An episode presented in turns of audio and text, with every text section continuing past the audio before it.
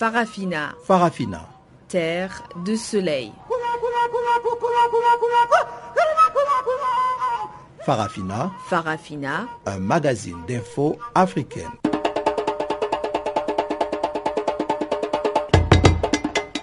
présentation Pamela Kumba.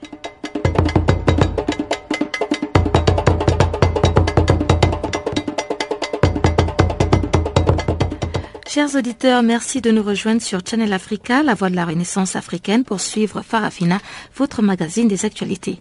Teboro Musuero est à la technique de ce programme dont voici les grandes lignes.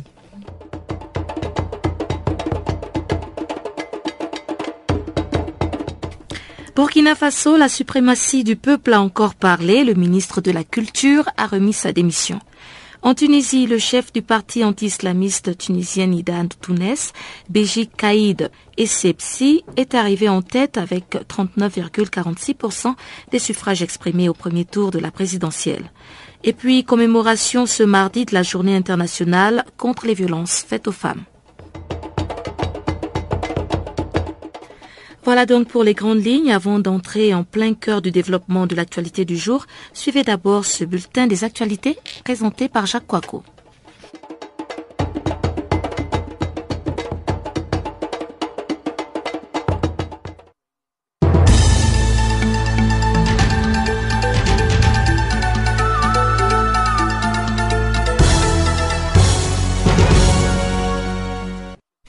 Bonjour, commençons par le Nigeria. Un double attentat à Maïdougouri commis par deux femmes kamikazes. Il s'agit d'attentats suicides impliquant deux femmes. La première kamikaze était postée près d'un rickshaw rempli de marchandises, a déclaré cette source basée à Maïdougouri sous couvert d'anonymat. Près de dix minutes plus tard, une autre femme qui avait l'air d'avoir 19 ans et semblant porter un bébé a déclenché une bombe sur son dos, a-t-elle ajouté. Plus de 45 personnes ont été tuées selon une employée de l'équipe médicale et des témoins. Une bombe cachée dans un rickshaw a explosé vers 11 heures, soit 10 heures GMT donc, dans le, dans le Market, un marché très populaire, et la détonation a retenti dans tout le centre-ville avant que ne s'élève une épaisse fumée noire. L'attentat n'a pas encore été revendiqué, mais Maïdougouri, la capitale de l'état de Borno, où Boko Haram a été fondé il y a plus de dix ans, a été la cible de très nombreuses attaques du groupe islamiste. L'insurrection et sa répression par l'armée ont fait plus de 13 000 morts depuis 2009. Au Burkina Faso, un ministre démissionne du nouveau gouvernement. La démission de M. Sagnon a été acceptée, a déclaré le porte-parole de l'exécutif transitoire Frédéric Aka Nikema lors d'une brève allocution devant la presse à Ouagadougou. Adama Sagnon avait été nommé dimanche soir dans le gouvernement de transition qui doit gérer le pays pendant un an. Dans une lettre adressée au Premier ministre, le lieutenant-colonel Isaac Kazida, le ministre de la Culture et du Tourisme, a justifié sa démission en évoquant l'intérêt supérieur de la nation. Il a également cité la cohésion sociale au sein des ministères dont il avait la charge et la solidarité gouvernementale selon ce document lu par M. Nikiema dont la date n'a pas été précisée. Des manifestations s'étaient déroulées lundi devant le ministère de la Culture pour dénoncer le choix du nouveau ministre, ami de longue date de Zida. M. Adama Sagnon a occupé les fonctions de procureur du Burkina Faso dans les années 2000. À ce titre, il a été chargé du traitement judiciaire de l'affaire Zongo qui s'est achevée sur un non-lieu. Norbert Zongo, journaliste qui enquêtait sur le meurtre d'un chauffeur de François Comparé, le frère de l'ex-président, a été tué en compagnie de trois de ses compagnons. Nous nous rendons maintenant aux États-Unis pour parler de la nuit des meutes à Ferguson après la relaxe d'un policier blanc. De l'annonce du verdict prononcé par un jury populaire, les violences ont éclaté dans la petite ville du Missouri, c'est dans le centre des États-Unis, tandis que de Seattle à New York, en passant par Chicago et Los Angeles, des milliers d'Américains descendaient dans les rues pour dénoncer le racisme qui tue. À Ferguson, où la mort de Michael Brown, abattu à de six balles par un policier blanc, avait déjà déclenché de graves émeutes raciales, les échauffourées ont opposé les manifestants aux forces de l'ordre, d'abord devant le commissariat de police avant de s'étendre dans la ville. Pas de justice, pas de paix. Scandaient les manifestants en colère, sourds aux appels au calme lancés un peu plus tôt par le président Barack Obama et la famille Brown. Selon le chef de la police du comté de Saint-Louis, John Belmar, les forces de l'ordre ont été la cible de nombreux tirs, 150 selon son propre décompte, qui n'ont pas fait de victimes. Les policiers, qui avaient reçu les renforts de la garde nationale et du FBI, ont riposté à coups de gaz lacrymogène, matraques et grenades aveuglantes, pendant que dans certaines rues se déroulaient de véritables batailles rangées au cœur de cette banlieue de Saint-Louis, sillonnée par des véhicules blindés. Maroc, pluie torrentielle et oued en furie font 32 morts. D'après le dernier bilan communiqué lundi après-midi, 32 personnes sont mortes et 6 sont toujours portées disparues à la suite de ces inondations qui ont touché de larges secteurs du sud marocain au pied du massif de l'Atlas, dont certains sommets culminent à plus de 4000 mètres. Alors que l'alerte météo a pris fin à midi, ces six personnes manquantes demeurent activement recherchées, a précisé le ministère de l'Intérieur dans un communiqué. D'après les autorités, les opérations de secours ont permis jusqu'à présent le, sauvetage de 214 personnes, dont 14 lundi matin par les hélicoptères de la gendarmerie royale. Auparavant, les autorités locales de Gelmim, plutôt à environ 200 km au sud d'Agadir, avaient annoncé la découverte de 11 nouveaux cadavres à proximité de l'oued de Talmardat. Ce secteur de Galmim, aux portes du Sahara, est le plus touché avec au moins 24 morts. Six personnes, dont une fillette de 9 ans, ont notamment été emportées par les eaux en furie de l'oued de Tamsourt. Les intempéries crues ne sont pas rares au Maroc, mais l'intensité de ces précipitations a été qualifiée d'exceptionnelle selon la chaîne 2M. Elles ont atteint 250 mm sur certains massifs, l'eau dévalant ensuite les pentes jusqu'aux plaines semi-désertiques où les cumuls ont été moins importants. Terminons par la Tunisie pour dire que, pour parler du second tour, Ezebzi Marzouki, la campagne s'annonce vive. Comme prévu, l'ex-premier ministre Bedir Kaïd Ezebzi est arrivé en tête avec 39,46% des suffrages. Il demande de 6 points. Il dévance de 6 points le chef de l'État, 33,43%, selon les résultats officiels annoncés mardi à l'issue de décompte de voix de scrutin historique. La campagne du second tour s'annonce vive entre les deux finalistes, au profil et au parcours très différents, qui ne cachent pas leur inimité pour l'autre. Si l'écart de voix entre eux est important, il est bien moindre que ce que l'équipe de M. Kaïd Ezebzi, 87 ans, et des sondages réalisés à la sortie des bureaux de vote prédisaient. Loin derrière euh, les deux hommes, Hama, Hammami, figure de proue de la gauche, arrive troisième avec 7,82% des voix, suivi de l'entrepreneur de tendance islamiste habitant à Londres, Eshmi Hamdi, 5,75% du richissime homme d'affaires et président de club de football Slim Rehahi, 5,55%. Ceux-ci n'ont dans l'immédiat donné aucune consigne de vote. Les 22 autres candidats se partagent le reste des suffrages de ce scrutin dont le taux de participation s'est élevé à 62,9% des inscrits. Le second tour aura lieu en décembre, mais sa date précise dépendra des éventuels recours en justice contre les résultats préliminaires, a indiqué l'instance électorale en abrégé AISIE.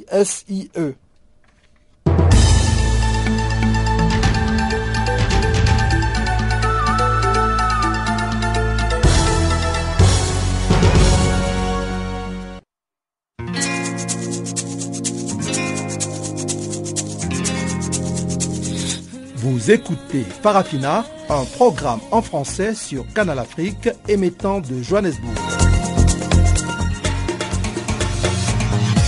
Pour vos réactions à nos émissions, écrivez-nous soit à l'adresse électronique suivante farafina.channelafrica en un seul ou envoyez-nous un SMS au numéro qui suit 00 27 833 81 56 59.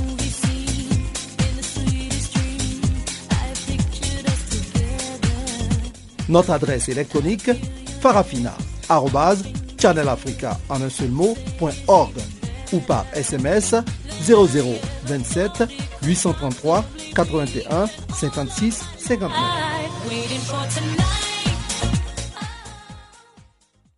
Rebonjour à tous, je vous l'annonçais dans les titres. Au Burkina Faso, la suprématie de la rue a encore parlé. Ce mardi, la société civile s'est joint aux artistes pour réclamer le départ du ministre de la Culture et du Tourisme, Adama Sagnon. Ce dernier serait impliqué dans le dossier du journaliste assassiné Norbert Zongo. Retour sur cette démission forcée par la rue avec notre confrère Aimé Nabaloum. Il faut que depuis euh, la nomination de M. Sagnon, euh, les rumeurs, ensuite les manifestations au sein du, département ministériel euh, allaient vraiment euh, grandissantes. Avec la réaction du Premier ministre qui disait qu'il avait confiance en l'homme, et connaissant donc les volontés actuelles, parce que il faut se dire que la révolution du 30-31 octobre ont donné confiance au peuple et euh, c'est surtout dans cette logique-là que euh, beaucoup d'autres associations, hein, des organisations de la société civile, se sont joints donc aux travailleurs, aux agents du ministère et ont manifesté ce mardi matin. Donc, devant les locaux du, ministère de la Culture et du Tourisme, on avait beaucoup plus des, associations hein, de la société civile comme le, le ballet citoyen qui était représenté. On avait d'autres structures également de, lutte euh, contre la malgouvernance, hein, les associations pour la démocratie qui se sont joints donc aux, agents et euh, ce qui a fait que la pression a été très forte, qui a certainement amené le ministre à renoncer euh, donc à son poste. Alors c'est comme si on assiste à une nouvelle ère de gouvernance au Burkina Faso depuis le renversement par la rue de Blaise Compaoré. Alors euh, pour l'équipe en place, euh, selon vous, quel est le message que le peuple donne à cette équipe de transition? Le principal message c'est que euh, plus rien ne sera comme avant, hein, plus rien ne sera comme avant. Et les gens, c'est comme un réveil, c'est comme un réveil. Ils se sont rendus compte que ben, ce qu'ils veulent, euh, ils peuvent euh, ils peuvent l'obtenir. Et il faudrait également euh, faire comprendre aux, nouvelles autorités du pays qu'elles sont là pour, pour les populations. Je crois que c'est surtout ce message-là qui est véhiculé. Et à l'endroit des, ministres, alors lors donc de, la prise de contact avec les, membres du gouvernement, c'est le message qui, leur a été donné par le président de la transition, Michel Capando les ministres doivent se comporter de telle sorte qu'on euh, sente la probité, l'honnêteté, le don de soi et euh, le travail bien fait dans le sens surtout de la, bonne gouvernance. Et ce message-là, il est, je crois qu'il doit être compris par l'ensemble euh, des ministres, non seulement, mais de toute autorité de ce pays, hein, parce que à la lutte où vont les choses, c'est clair que la moindre erreur d'une autorité ou d'un membre du gouvernement ne sera plus euh, accepté par, par les populations. C'est surtout ce message-là.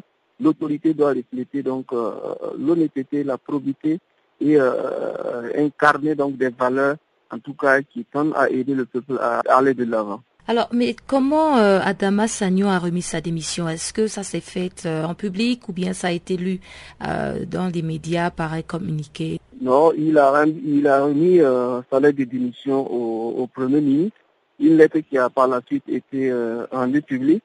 Mais dès que la lettre, sa lettre de démission a été euh, remise au, chef du gouvernement, c'est le secrétaire général donc du gouvernement qui a fait un communiqué, une déclaration pour informer l'opinion que le ministre de la Culture et du Tourisme donc, a rendu le tablier.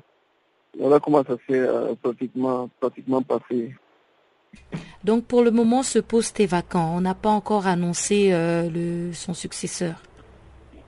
Non, jusqu'à présent, il n'y a pas encore euh, de nomination d'un nouveau ministre, mais certainement, ça ne saurait, ça ne saurait tarder certainement les,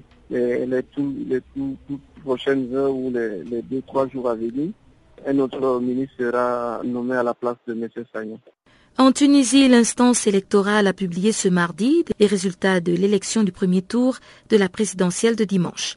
Le chef du parti anti-islamiste tunisien, Nida Tunes, Beji Kaïd Essebsi est arrivé en tête avec 39,46% des suffrages devant le président sortant Monsef Marzouki, 33,43%. Le duel s'annonce rude et Anissa Bouaskar de l'Association tunisienne pour l'intégrité des élections craint des violences entre militants des deux partis.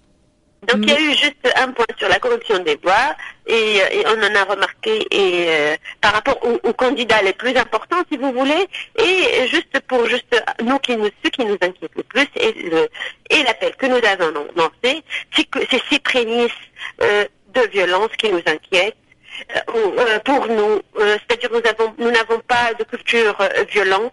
Nous sommes en train de construire une démocratie et nous voudrions que, parce que les deux euh, candidats qui euh, euh, visiblement seront en course, donc l'un des deux candidats a des supporters qui sont quand même un peu avec qui, ont même dans leur discours euh, beaucoup de, de violence, d'incitation à la haine. Alors nous, nous, nous avons un appel pour les pour calmer leurs supporters, même les les candidats dont les supporters euh, sont un peu violents. Il s'agit de quels candidats Il y en a un des deux. Il y a euh, des supporters qui sont de la Ligue de protection de la Révolution, qui a été donc ça, ils ont été dissous, dissoutes après dans ce gouvernement-là à cause justement de leur propension à la violence, etc. Donc c'est cela qui, on a eu beaucoup d'incidents commis par ces par ces gens-là et, euh, qui sont dans cette culture de, de, haine, de violence, et qui considèrent donc le candidat qui est maintenant en face comme euh, symbole de l'ancien régime et euh, de la du retour à la dictature. Et donc, on s'attend qu'il y ait encore plus de tensions pour les prochaines semaines à venir et on, on, tire donc la sonnette d'alarme au vu de ce qui s'est passé là et même ce qui a précédé, même pendant la campagne électorale, nous avons le candidat lui-même avait euh, euh, formulé dans son discours euh, des appels à la violence à peine dissimulés en pointant du doigt les anciens du régime qu'ils appellent, c'est-à-dire le deuxième parti qui est donc en face qui est en course est qualifié de ancien régime, etc., des dictateurs. Mais il a utilisé des mots qui sont euh, empruntés du registre religieux, mais euh, terroristes, on va dire, enfin terror, extrémistes. C'est les terroristes qui utilisent ces termes-là pour qualifier les hérétiques, etc. Et ça, c'est dangereux. Ça, c'est dangereux parce que parmi ceux qui vont recevoir ces messages, il peut y avoir des gens qui sont euh, euh, donc radicaux, euh, qui sont dans ça, quoi, dans cette attaque, dans ce, c'est-à-dire c'est comme si c'était un signal. Allez-y, ce sont eux vos ennemis, il faut les exterminer pratiquement. Je ne veux pas euh, vous inquiéter plus que ça, mais si vous voulez, ça veut heureusement que nous n'avons pas une nature, si vous le peuple d'une façon générale, n'est pas un peuple sanguinaire, n'est pas porté sur la violence, et nous comptons sur la société civile, parce que même dans les centres de vote, même quand il y a eu ces, c'est quand même ces, euh, comme ça, les étincelles qui, qui, commençaient, les gens intervenaient, les, à part les forces de sécurité, pour calmer le jeu, pour, pour que les gens reviennent à la raison, et que, voilà, et que la paix soit, faite. Restaurer l'autorité de l'État sur toute l'étendue de la RD Congo ramènerait la paix et mettra fin aux tueries de Béni dans l'est du pays. C'est ce qu'a déclaré l'ONG La Voix des Sans-Voix. Selon Rostand Makenga de La Voix des Sans-Voix, Kinshasa devrait arrêter de se confondre dans des discours vains et commencer à initier une enquête indépendante. Écoutons-le. Ce qui se passe à Béni repose avec appliquer la problématique de la restauration effective de l'autorité de l'État sur l'ensemble du territoire de la République démocratique du Congo. Que de massacres, des tueries et autres violations des droits humains.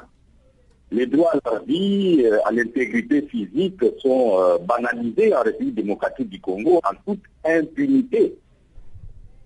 Vous savez, dans ce qui se passe à Beni, ce sont des machettes, des armes qui sont utilisées pour égorger des femmes, des enfants et d'autres personnes, dont des vieillards, au mépris du respect des droits humains. Le gouvernement de la République démocratique du Congo et toutes les autorités euh, congolaises ne se distinguent par des discours et autres déclarations sans réellement apporter euh, un début de solution par rapport à toutes les violations des droits humains, à tous ces crimes qui sont commis dans le territoire de ville.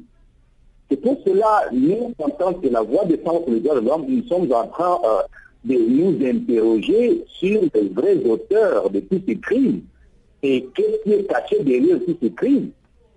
C'est ça la question que nous nous posons justement. Et nous sommes en face des autorités, comme vous le savez, euh, il y a des ministres qui sont partis à Béni, il y a même euh, le chef de l'État qui s'est rendu là-bas. Nous pensions que euh, la paix allait être restaurée, nous pensions que euh, euh, tous ces criminels allaient être dissuadés, mais malheureusement, les crimes continuent à venir. Voilà pourquoi nous sommes en train, n'est pas, de nous interroger sur les vrais auteurs, parce qu'il y a même des gens qui disent qu'il y a des complicités au niveau des différentes institutions. Alors maintenant, la population congolaise des personnes euh, qu'il faut, n'est pas, pour la gérer, Lorsque des situations pareilles se présentent, il n'y a pas de solution, il y a l'impunité, les personnes sont égorgées et ça pose vraiment pas mal de, questions et nous sommes vraiment euh, très très inquiets, très très désillusionnés par rapport à tout cela. Et vous, en tant que la voix des sans-voix, quelle est la solution que vous pensez que le gouvernement devrait apporter pour justement mettre fin à ces tueries à Béni Vous savez, comme nous l'avons dit, euh, nous, la voix des sans-voix de l'homme, euh, la solution doit passer impérativement par le rétablissement de l'autorité de l'État sur l'ensemble du territoire national. Il y a aujourd'hui en République démocratique du Congo des parties du territoire qui ne sont pas contrôlées hein, par les autorités de la République démocratique du Congo. Des parties du territoire qui sont contrôlées par des groupes armés. Tout le monde le sait. Et je pense qu'il est important que les autorités congolaises euh, prouvent ce dont elles sont capables en sécurisant les personnes et leurs biens. C'est pour cela que rétablir l'autorité de l'État sur l'ensemble du territoire national va être une priorité. Nous n'avons pas besoin de discours qui endorment la population, mais qui n'apportent pas de solution. Voilà. Pour commencer, nous venons d'apprendre que cinq radios ont justement euh, était fermée parce qu'elle véhiculait les, les, messages de l'ADF Nalou qui sont pointés du doigt justement euh, sur ces massacres de Béni. Est-ce que vous ne pensez pas que c'est un premier pas justement que le gouvernement a commencé à entreprendre pour euh, pouvoir contrôler la situation qui se passe dans l'Est du pays? Non, vous savez, euh, le, problème des ADF Nalou ne date pas d'aujourd'hui. Nous, euh, personnellement, nous ne croyons pas à cette version de fait. Il est d'abord important euh, qu'une enquête indépendante soit diligentée pour que les vrais auteurs des crimes qui sont commis à Béni soient identifiés, poursuivis et punis conformément aux lois de la République démocratique du Congo. Parce qu'aujourd'hui, nous avons des versions telles qu'il y a même des complicités au niveau, n'est-ce pas, des institutions, des personnes qui sont avancées. Ça, ça nous inquiète. Et puis les adeptes malous, logiquement, c'est dans le territoire ougandais qui devrait aller traiter de tels crimes. On se demande pour quel intérêt les adeptes malous doivent traiter ces crimes en République démocratique du Congo. Et là, je pense qu'il ne faut pas commettre la devant le bœuf. Il faut une enquête indépendante pour que l'on sache qui sont les vrais auteurs. Vers je pense que c'est aller trop vite en besoin. Amnesty International exhorte l'Union africaine à exercer plus de pression à la Gambie pour que la nouvelle loi jugée homophobe soit retirée. Pour François Patuel d'Amnesty International, la Gambie qui a signé la Convention africaine des droits de l'homme ne devrait pas promulguer une loi qui va justement à l'encontre des droits de l'homme. Oui, la situation des, euh, homosexuels en, Gambie est extrêmement préoccupante. Il y a eu une vague d'arrestations euh, depuis le, 7 novembre, avec euh, au moins une, douzaine de personnes qui, qui auraient été arrêtées et qui sont détenues à l'Agence nationale de, des renseignements, le National Intelligence Agency, qui ont été sujets à des tortures et à des conditions de détention extrêmement préoccupantes. Euh, mais il y a aussi eu l'adoption de nouvelles lois en Gambie qui augmentent euh, les, euh, les peines que les personnes en cours s'ils sont inculpés pour ce qui est appelé homosexualité aggravée.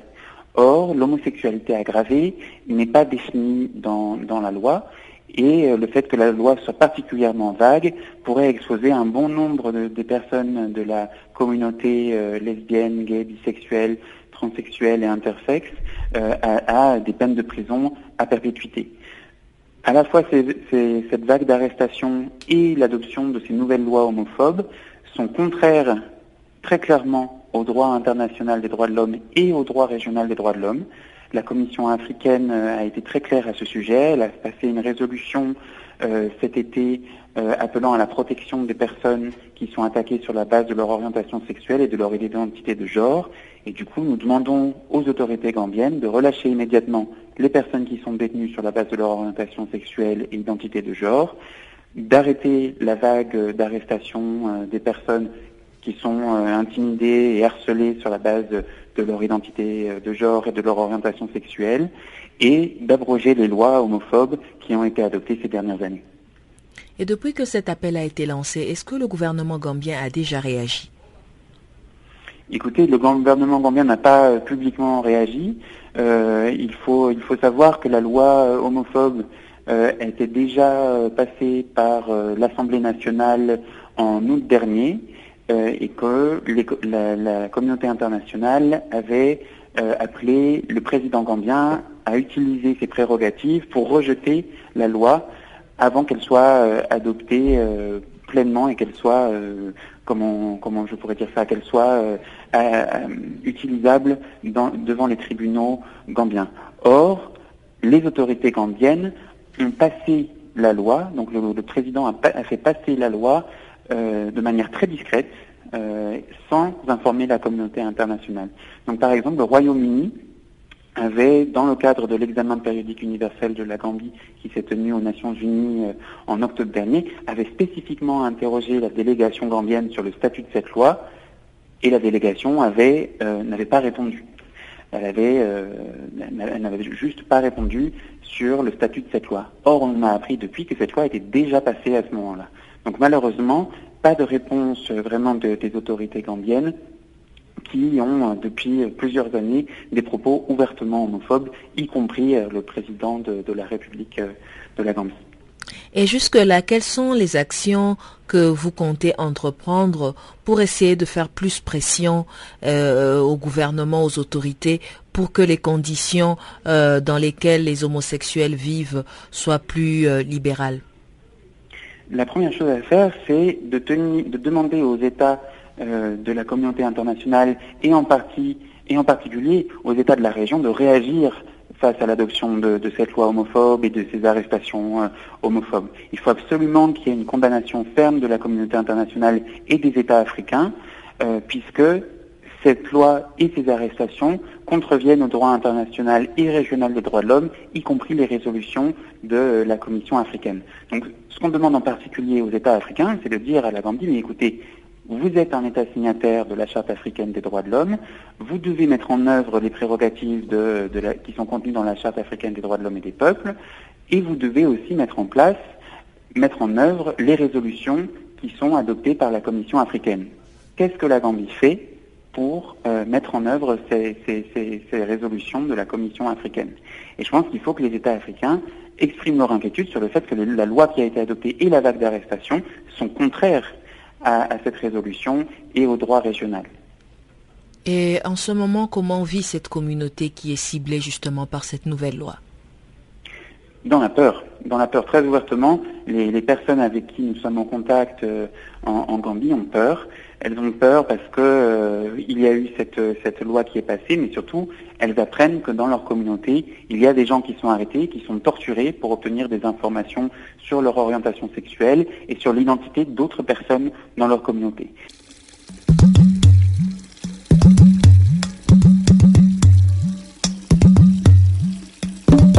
Vous écoutez Channel Africa à la radio et sur internet www.channelafrica.org.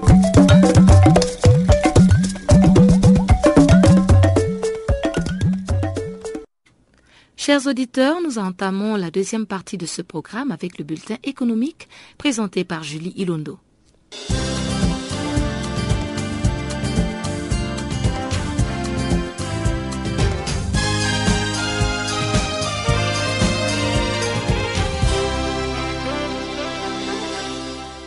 Bonjour Pamela et bonjour à tous. Nous commençons le bulletin économique par une nouvelle qui nous vient du Maroc. Le holding CDG Development vient de déposer un projet d'offre publique de retrait sur les titres CGI. L'autorité de marché a dix jours pour statuer sur le projet. Les premiers détails d'une offre qui risque de faire beaucoup de bruit, la compagnie d'assurance du groupe Finance Com restera donc dans le capital du promoteur immobilier à moins que son conseil d'administration ne décide d'apporter ses titres à cette opération. Un scénario qui pourrait alors considérablement alourdir la facture pour le groupe CDG. L'offre sur le flottant en bourse devra coûter à CDG Development pas moins de 2 milliards de dirhams, soit environ 180 millions d'euros si l'on se base sur la dernière capitalisation boursière de la compagnie. Siotam Madame Bejaloun décide d'apporter ses titres, la facture sera encore plus salée et montera à 3,1 milliards de dirhams. RMA Watania était entré dans le capital de la CGI sur la base d'une valeur de 1937 dirhams le titre. Sachant que le dernier cours de la CGI était de 725 dirhams, je ne pense pas que RMA acceptera de réaliser une moins-value aussi énorme sur son investissement, a déclaré un analyste financier l'État ivoirien a entamé la levée de 160 milliards de francs CFA sur environ 243 millions d'euros sur le marché de l'UMOA. Une portion de ces ressources pourrait servir à régler la solde des militaires fondeurs. Selon la direction du Trésor, le volet A dénommé tranche de conversion sera rémunéré à 3% l'an sur une période de 10 ans sur un différé de 3 ans. Cette transaction est destinée à l'appurement des arriérés de paiement du secteur bancaire et des assurances à travers leur conversion en obligations du Trésor échangeables sur le marché. Quant à la tranche B, elle vise à lever 80 milliards de francs CFA en obligations rémunérées à 5,85% sur 7 ans pour faire face aux besoins d'investissement public de l'État, notamment dans les infrastructures. Carlyle investit 147 millions de dollars dans Diamond Bank, l'une des principales banques du Nigeria.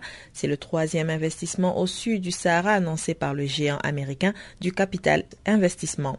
Selon le dernier classement de Jeune Afrique, Diamond Bank fait partie des 30 premières banques africaines avec 9,3 milliards de dollars de total de bilan fin 2013 et 643,5 millions de produits net bancaires.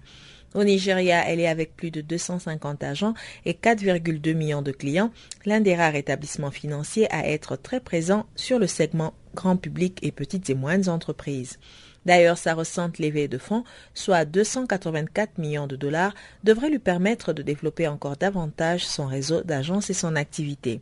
Présent également au Bénin ainsi que depuis plus récemment en Côte d'Ivoire, au Sénégal et au Togo, Diamond Bank a traversé récemment quelques turbulences liées à la remontée à son capital des fondateurs, la famille Dosier, ainsi qu'au départ de son dirigeant depuis près de quatre ans, Alex Oti, remplacé il y a quelques semaines par le fils du fondateur, Uzoma Dozie. Environ 3000 bouteilles pulvérisées, les installations électriques touchées, la situation semble maîtrisée. C'est un spectacle de désolation qui s'offre au regard des curieux ce dimanche au lieu dit Berlin, zone enclavée dans les bas-fonds du quartier Etoudi et nous sommes là au Cameroun. Le samedi 22 novembre, un grave incendie avait entraîné l'explosion des bouteilles de gaz qui s'étaient déclenchées dans un entrepôt de fortune installé au milieu des habitations non loin de l'abattoir municipal. On a brutalement commencé à entendre des fortes détonations. Sincèrement, j'ai pensé que c'était des armes qui tonnaient. Et puis, quand la coupure d'électricité est intervenue au bout de quelques minutes, il y a eu un mouvement de panique. Mais tout est rapidement rentré dans l'ordre avec les informations diffusées au journal de 20 heures à la radio, témoignent un riverain, pendant que les populations s'affolaient ainsi, les sapeurs-pompiers étaient au choc avec le feu.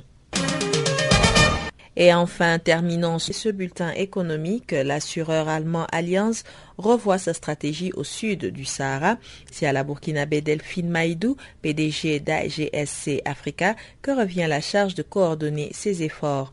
Encouragé par le gain de plusieurs gros contrats cette année, notamment au travers de sa filiale Alliance Global Corporate et Specialties, qui couvre désormais les dommages des groupes sud-africains de télécom, MTN et d'électricité ESCOM, l'assureur allemand revoit sa stratégie au sud du Sahara. Dans un premier temps, il s'agit pour Allianz de mieux partager les informations entre ses filiales présentes en Afrique subsaharienne, assurance aux particuliers, aux industriels, réassurance, assurance crédit, afin d'être capable de parler d'une seule voix à ses clients. Cette évolution profitera notamment à Euler Hermès, sa filiale spécialisée dans l'assurance crédit, qui ouvrira un bureau en Afrique du Sud au mois de janvier. Voilà donc pour le bulletin économique.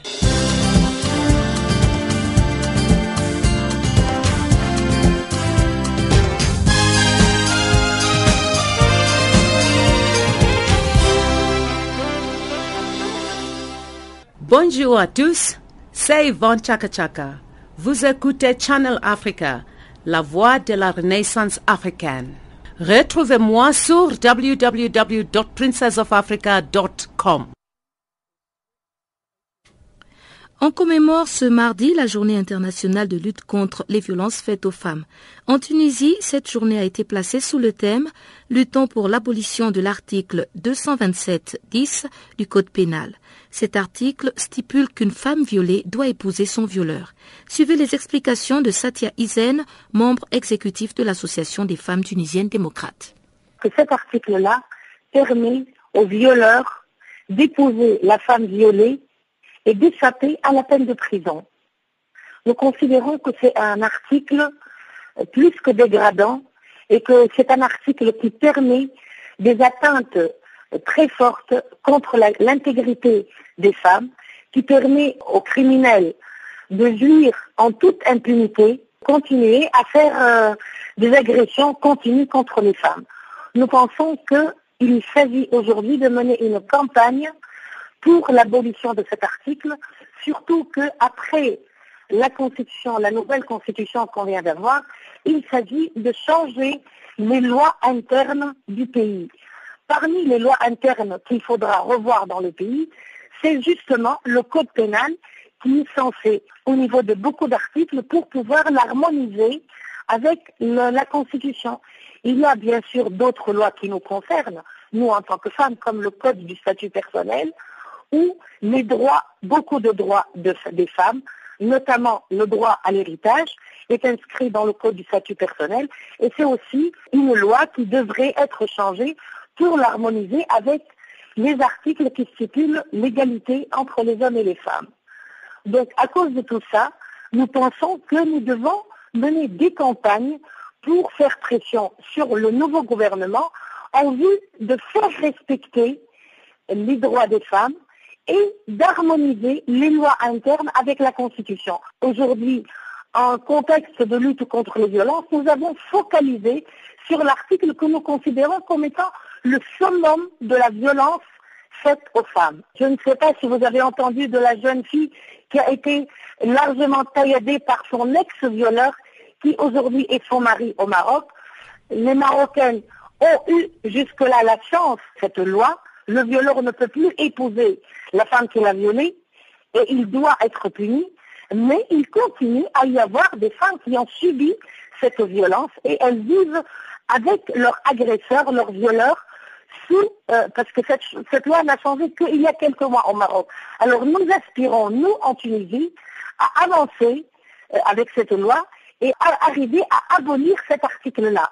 Parce que nous considérons qu'il est ce qu'il y a de plus dégradant et de plus agressif contre l'intégrité de la femme et sa dignité. Et en termes d'avancée, est-ce que vous avez pu obtenir, euh, si on retrace par des femmes tunisiennes euh, des deux ou trois dernières années, est-ce qu'il y a des accomplissements que la femme tunisienne peut promouvoir aujourd'hui en disant voici un des acquis que nous avons pu obtenir dans notre lutte contre les violences? Contre les violences, malheureusement, il n'y a pas encore eu de changement de loi. Il y a un article dans la Constitution qui dit l'État s'engage à prendre les mesures nécessaires pour combattre les violences faites aux femmes. Et c'est très important pour nous parce qu'à partir de cet engagement que prend l'État à travers la Constitution, il est censé prendre les mesures qu'il faut, mettre les lois qu'il faut, et aussi pour euh, mettre en place les institutions d'accueil et de soutien aux femmes victimes de violences, de toutes sortes de violences. Il y a euh, malheureusement la violence morale. Aujourd'hui, elle n'existe même pas dans la loi tunisienne. Nous aspirons à arriver à ce que la violence morale soit stipulée comme une forme de violence telle que c'est écrit dans les textes internationaux. Il y a un acquis, pas par rapport aux violences, par rapport à la participation de la femme. Aujourd'hui, nous avons eu une candidate femme à la présidentielle. Et c'est une première pour nous, parce que dans l'ancienne constitution, seul l'homme pouvait se porter candidat à la présidentielle. Aujourd'hui, nous avons eu une femme qui a été candidate. Malheureusement pour elle, ça n'a pas marché. Politiquement, c'est important pour nous qu'il y ait des avancées et que la femme puisse empiéter avec de grands pas l'espace public. Bien sûr, les trois ans de révolution depuis 2011, nous devons euh, affirmer que euh, les femmes euh, sont vraiment très présentes dans la scène publique et c'est ce qui fera que les lois changeront. Parce que nous, nous sommes convaincus que la présence même des femmes dans les institutions de décision, aujourd'hui, il y a 31% femmes Parlement prochain. Il est important que ces femmes-là, avec un pourcentage aussi important, euh, sont là pour participer à formuler de nouvelles lois qui défendent les, droits des femmes.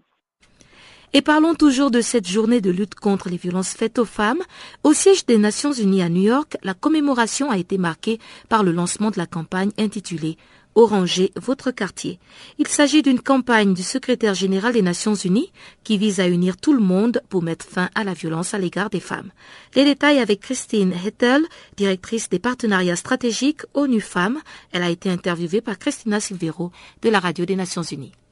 Cette année, on lance un appel mondial qu'on appelle Oranger votre quartier et on espère que le monde va tourner à l'orange pendant les 16 jours à suivre d'activités contre les violences faites aux femmes. Et ça démarre aujourd'hui avec des personnes qui vont afficher cette couleur vive dans le monde entier pour symboliser l'espoir en un avenir sans violence à l'égard des femmes et des filles. Et pour la première fois, le célèbre Empire State Building à New York et le siège des Nations Unies vont être illuminés en orange. Et euh, je crois que partout dans le monde, on a entendu parler de Times Square. C'est l'une des attractions touristiques les plus visitées au monde. Et aujourd'hui, les grands écrans afficheront cette couleur avec des messages dénonçant la violence.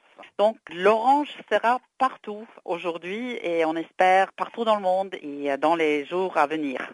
Alors, pourquoi l'orange? Parce que c'est une couleur euh, vive. On l'a choisi pour symboliser l'espoir l'espoir d'un avenir sans violence contre les femmes et les filles. Et c'est vraiment une euh, violation universelle des droits humains qui doit s'arrêter aujourd'hui, le plus tôt possible. Pour nous, à ONU Femmes, la lutte contre l'inégalité des sexes implique pas seulement le mouvement des femmes, mais aussi la participation d'hommes et des garçons qui défendent une cause juste et qui travaillent de concert avec nous. Alors pourquoi est-il toujours important aujourd'hui de marquer cette journée en 2014 Eh bien, malgré les progrès accomplis euh, par de nombreux pays, il reste toujours que dans le monde entier, les femmes sont battues à la maison, harcelées dans la rue, persécutées sur l'Internet et une femme sur trois est victime de violences physiques ou sexuelles à un moment de sa vie généralement de la part d'un partenaire et de toutes les femmes tuées en 2012, près de la moitié l'a été aux mains d'un partenaire ou d'un membre de la famille. Et trop souvent, ces crimes restent impunis. Donc, c'est toujours une cause urgente de s'en occuper et c'est pour ça qu'on marque chaque année cette journée contre les violences contre les femmes. Comment se porte la femme en Afrique? Malheureusement, on manque des statistiques et des données euh, détaillées. C'est un des problèmes concernant euh, les violences euh, faites aux femmes. Mais on sait que, par exemple, à l'échelle mondiale, et un grand nombre d'elles vivent en Afrique. À l'échelle mondiale, plus de 700 millions de femmes actuellement en vie se sont mariées alors qu'elles étaient encore enfants, c'est-à-dire avant l'âge de 18 ans. Et parmi celles-ci, plus d'une sur trois s'est mariée avant son 15e anniversaire. Et le mariage précoce, c'est un problème qu'on retrouve malheureusement très souvent en Afrique. Et de même pour l'Afrique et le, Moyen-Orient, il y a 29 pays où les pratiques néfastes sont les plus courantes, où on trouve plus de 133 millions de filles et de femmes qui ont subi euh, l'une ou l'autre forme de mutilation génitale féminine. Donc ce sont deux exemples, mariage précoce et mutilation génitale féminine, qu'on retrouve euh, une prépondérance euh, en Afrique et certains autres pays. Alors, ONU Femmes appelle à passer à l'action en ce 25 novembre et pendant 16 jours. Ça veut dire quoi exactement? Qu'est-ce qu'on peut faire pour justement passer à l'action pour lutter contre la violence faite aux femmes? On peut s'engager dans sa communauté. On peut attacher des rubans orange sur les monuments, on peut marcher dans la rue, on peut se mettre des vêtements orange, on peut euh, si on est sur des médias sociaux, on peut mettre la couleur orange sur son image. On peut s'engager avec les autorités, les gouvernements, les hommes et les femmes politiques dans sa communauté pour changer les lois, pour changer les pratiques pour mettre en sorte qu'il y a la prévention de la violence et aussi des services offerts aux femmes victimes de la violence, comme par exemple des numéros d'urgence, des abris, des conseils juridiques, accès à la justice, accès euh, aux services de conseils psychologiques, etc., etc. Il y a un tas de choses que les femmes et les hommes qui sont solidaires euh, dans cette lutte peuvent demander de leur communauté. Merci beaucoup, euh, Christine Ettel. Est-ce qu'il y a un profil type pour les femmes qui sont victimes de violences? Non. Je crois que toute expérience euh, nous montre que la victime typique n'existe pas. Les victimes de violences, on les trouve partout, dans chaque pays et dans chaque classe sociale. il n'y a pas une victime typique. Il suffit d'être une femme.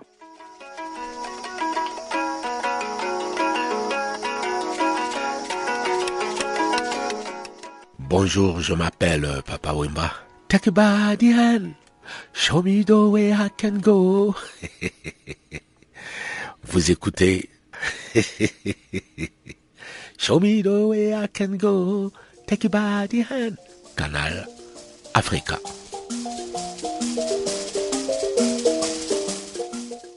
L'épidémie d'Ebola continue de se propager en Afrique de l'Ouest. Le cap des 5000 morts vient d'être franchi dans la région. En réponse à l'apparition de nouveaux cas d'Ebola au Mali et l'augmentation continue des cas en Sierra Leone, l'UNICEF intensifie ses efforts pour aider les pays à risque de la région à se préparer à toute éventuelle épidémie. Par ailleurs, l'Allemagne a fait un don de 400 motos pour faciliter le déplacement des équipes de dépistage. Reportage. L'épidémie d'Ebola est la plus grave épidémie que la communauté africaine et internationale n'a jamais eu à affronter. Deux millions et demi d'enfants sont en danger selon le dernier rapport de l'UNICEF et l'organisation qui a lancé un appel pour des fonds n'a reçu à ce jour que 60 des 160 millions d'euros demandés. Les actions de lutte contre la propagation du virus Ebola en Afrique de l'Ouest ne s'arrêtent pas pour autant. Au Mali, où des nouveaux cas sont découverts, un centre de traitement est désormais opérationnel. Les structures sanitaires des zones frontalières ont été renforcées par un approvisionnement supplémentaire en eau et des services d'assainissement et d'hygiène. L'UNICEF a fait le point sur ses activités dans 13 pays en alerte pour la crise d'Ebola. Christophe Boulierac, porte-parole de l'UNICEF à Genève, y revient. En Côte d'Ivoire, qui borde la Guinée, des campagnes d'information de masse sont en cours et la promotion des comportements nécessaires pour prévenir la maladie sont assurées par des travailleurs sociaux qui font du porte-à-porte. L'UNICEF et ses partenaires travaillent avec les leaders communautaires et religieux et organisent des séances d'information sur les bonnes pratiques d'hygiène dans plus de 1000 écoles. Nous soutenons également le gouvernement dans la constitution de centres de traitement. Il y en a 12 qui sont en préparation, tous ne sont pas ouverts. En Guinée-Bissau, il y a environ 10 000 agents de santé communautaire, enseignants et leaders d'opinion qui recevront des informations et des formations en rapport avec Ebola. Au Bénin, 50 radios communautaires diffusent des messages de sensibilisation dans les huit principales langues locales. Par ailleurs, des campagnes de mobilisation auprès des communautés sont menées à travers un réseau de plus de 2000 agents de santé. L'envoyé spécial de l'ONU pour la lutte contre Ebola, David Nabarro, a affirmé qu'il était absolument nécessaire d'identifier les nouveaux cas du virus au Mali et d'encourager les personnes infectées à demander de l'aide médicale. La lutte contre le virus Ebola, c'est aussi la course contre la montre pour acheminer les échantillons de prélèvement et accélérer le dépistage.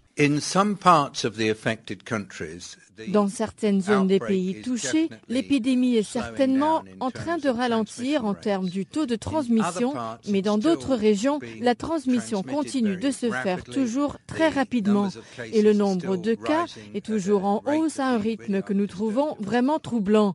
Et pour pallier au retard de transport, l'Allemagne a envoyé 400 motos pour accélérer les tests dans les pays de l'Afrique de l'Ouest les plus touchés. Le programme alimentaire mondial salue ce don. Elisabeth Birs, porte-parole du PAM. Euh, justement, cette contribution en nature euh, des Allemands, avec 400 motos et tout le matériel, le coffre pour transporter les échantillons de sang, qui vont être envoyés dans les 53 districts qui sont touchés par Ebola dans les trois pays, ça va permettre donc de transporter les échantillons dans les 24 heures. Donc c'est tout euh, ça qui manque en fait, c'est l'équipement. Et cet équipement, ben, toutes les agences se mettent ensemble pour l'apporter et puis pouvoir travailler ensemble et booster la réponse. Donc ça, c'est un des éléments et ça permettra justement que ces échantillons arrivent dans les labos dans les 24 heures. L'épidémie d'Ebola a fait à ce jour 5459 morts depuis donc le début de l'année sur 15 351 personnes infectées, selon le dernier bilan de l'Organisation mondiale de la santé. Le personnel de santé a payé un lourd tribut avec 337 morts sur 588 contaminations. Le combat se poursuit et reste à savoir quand est-ce le traitement sera disponible. Et sans plus tarder, voici le bulletin des sports avec Jacques Coicou.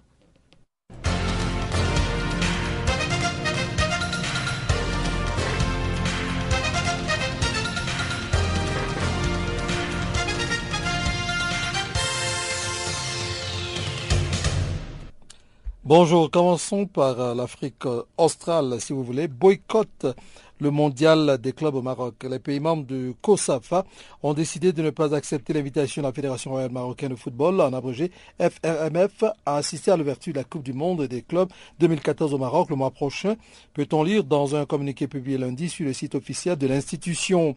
Les délégations de ces pays considèrent comme un affront à la dignité du football africain l'intention de la FRMF de maintenir la Coupe du monde des clubs de la FIFA alors qu'elle a demandé le report de la CAN 2015 pour cause de risques élevés liés au virus Ebola.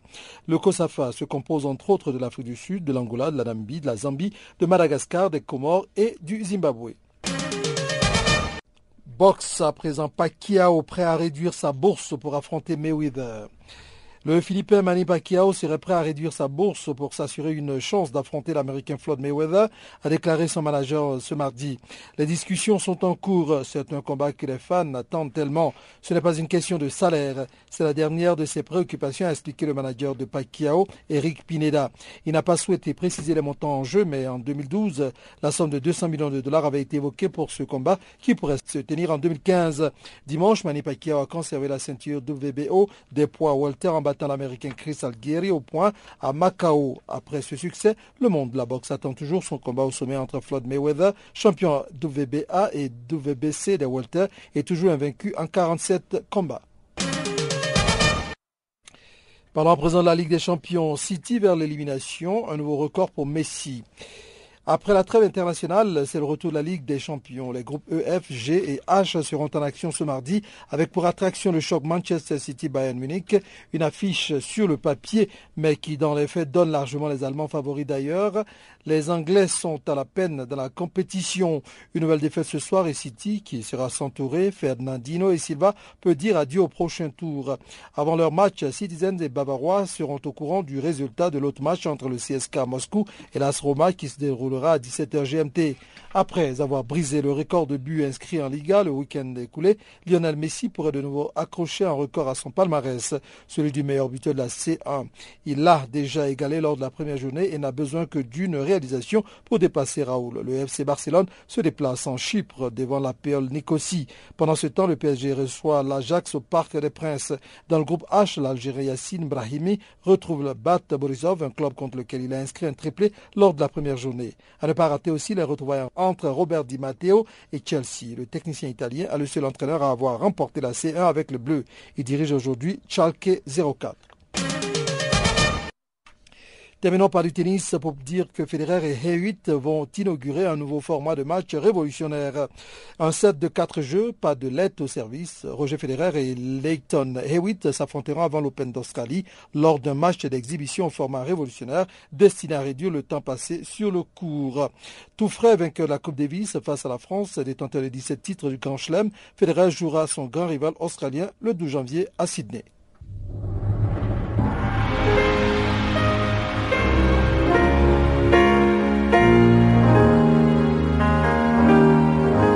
Natal.